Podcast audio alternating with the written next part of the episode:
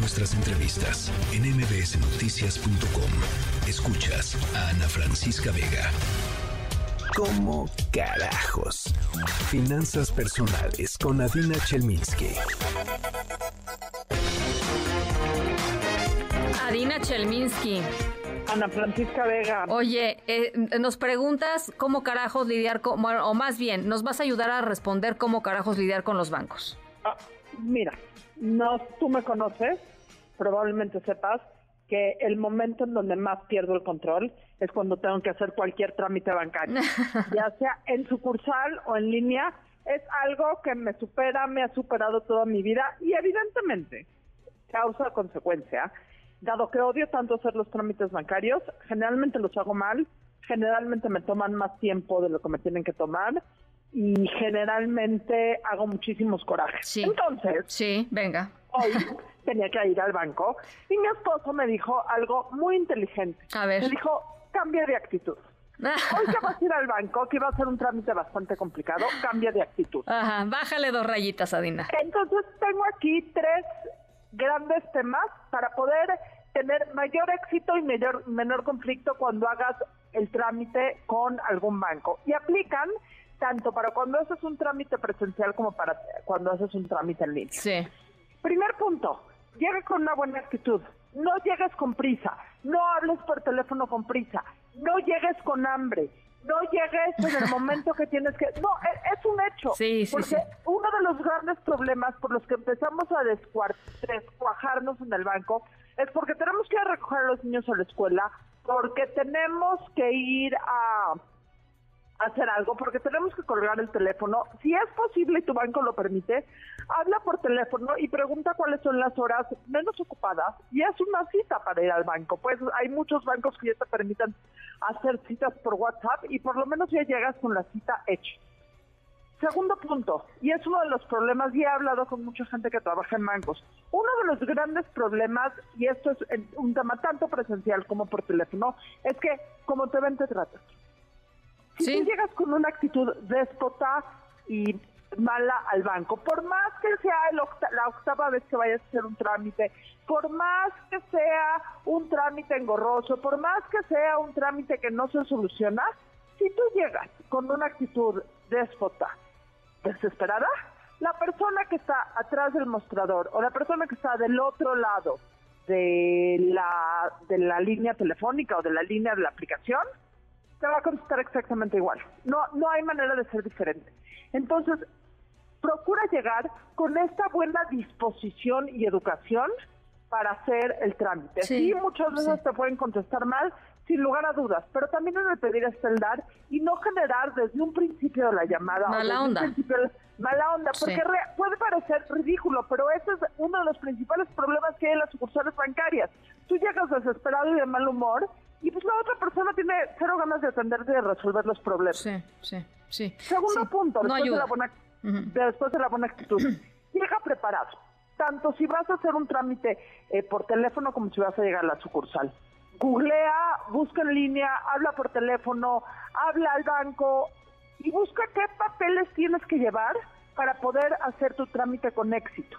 Uno de los grandes problemas que tenemos es que llegamos a la sucursal y no tenemos, deja ya tu el INE, que eh, generalmente uno asume que tiene que llevar una identificación, pero muchos, hoy yo tenía que llevar una carta con el papel membretado.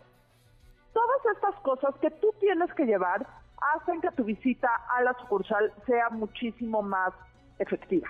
Porque si no llevas un documento, es muy raro que, te dejen hacer el trámite. Sí, y te va a dar coraje y te vas a enojar y entonces ya, círculo vicioso, vaya Dios.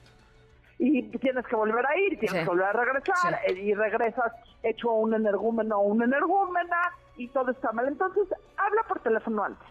Googlea o métete a la página del banco y ve quiero hacer este trámite, ¿qué necesito para hacer este trámite? Ojo, se pueden equivocar en el banco y no decírtelo, sin lugar a dudas, y generar todo este espiral, pero por lo menos ve prepara, preparado. Sí, sí, sí, sí. Y el punto número tres, que es igual de importante, necesitamos aprender a saber cómo dar seguimiento, ¿ok?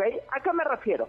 Si es un trámite que no se va a eh, si es un trámite que no se va a arreglar de una sola visita, durante tu visita lleva un papel, un lápiz, tu teléfono celular y apunta todo lo que necesitas saber. Números de confirmación, con qué persona hablaste, qué te dijo exactamente. Eh, apunta absolutamente todo.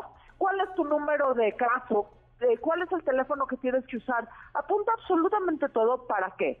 Si el tema no se resuelve en esa llamada, le puedo dar un buen seguimiento o si el tema requiere otra visita o u otra llamada, puedas también no empezar desde cero y decir eh, exactamente cómo está el trámite. Siempre pregunta nombres, con quién hablaste, cuál es el número de trámite, cuál es el teléfono que tienes que acudir. Sí, sí, sí. sí. sí, sí. Hoy, sí, no, dime más, dime, dime. creo que son cosas muy sencillas, pero el, ir al banco o ir, a las sucursales bancarias, que cada vez se está haciendo menos por toda esta vida en línea, o el manejar tu vida financiera y bancaria a través de un teléfono celular, es muy importante hacerlo bien, porque puede una persona que odia ir al banco una persona que odia hacer trámites bancarios, le va a costar mucho más trabajo tomar decisiones de inversión, le va a costar muchísimo más trabajo y menos ganas poder comparar entre créditos y va a ser muchísimo más conflictuada su vida financiera. Sí, totalmente de acuerdo. Eh, y otra, yo, a ver, yo les quiero dar otro consejo. Eh, yo sé que es horrible cuando les hablan del banco, horrible. Eh, si, si les hablan de un banco del que no son clientes, tienen todo el derecho de colgarles y decirles usted está usando mal mi información este, personal y no tiene por qué llamarme y bloquear el teléfono si quieren bloquearlo. Pero si les están hablando de su banco, eh, tómenles la llamada de vez en cuando porque eh, una de las razones por las cuales pueden terminar bloqueando, por ejemplo, una cuenta o negándose a ser, este, eh, pues, negándote a ti ser cliente de ese banco es que no les, no les contestes nunca. O sea, yo no lo sabía, pero sucede. Si no les contestas sistemáticamente a un banco, no sé, un año, este, te pueden cancelar tu cuenta y decirte ya no queremos que usted sea nuestro cliente. Entonces, si no quieren que suceda esto, pues digo, de repente sí tomarles la llamada. Absolutamente. Y también entender que se resume en el pedir esteldad. Queremos que el banco sea una institución profesional, que sí no los merecemos y pagamos, etcétera, etcétera, nosotros tenemos que aprender también, Ana, a ser consumidores profesionales. Consumidores que sepan sus derechos, pero que también sepan sus responsabilidades. O sea, yo necesito llevar mi tarjeta de línea vigente al banco, por poner un ejemplo muy simple. No cerrarle el ojo a la señorita o al caballero que está en la sucursal a decirle, ay, ya venció, pero no sea malito sabe que se me olvidó. No, queremos bancos responsables, tenemos que asumir la responsabilidad de ser clientes responsables. Estoy totalmente de acuerdo. Bueno, pues ahí está. Y, si, te, eh, sirve de algo, mi trámite lo hice y lo acabé en exactamente 40 minutos. Eso es lo que te iba a decir. Es que sabes que tu esposo es un hombre sabio, este... Sin lugar a dudas, sin lugar a dudas. Te mando un abrazo, mi querida Dina. Me da mucho gusto que hayas terminado tu trámite. Un abrazo. NBC Noticias.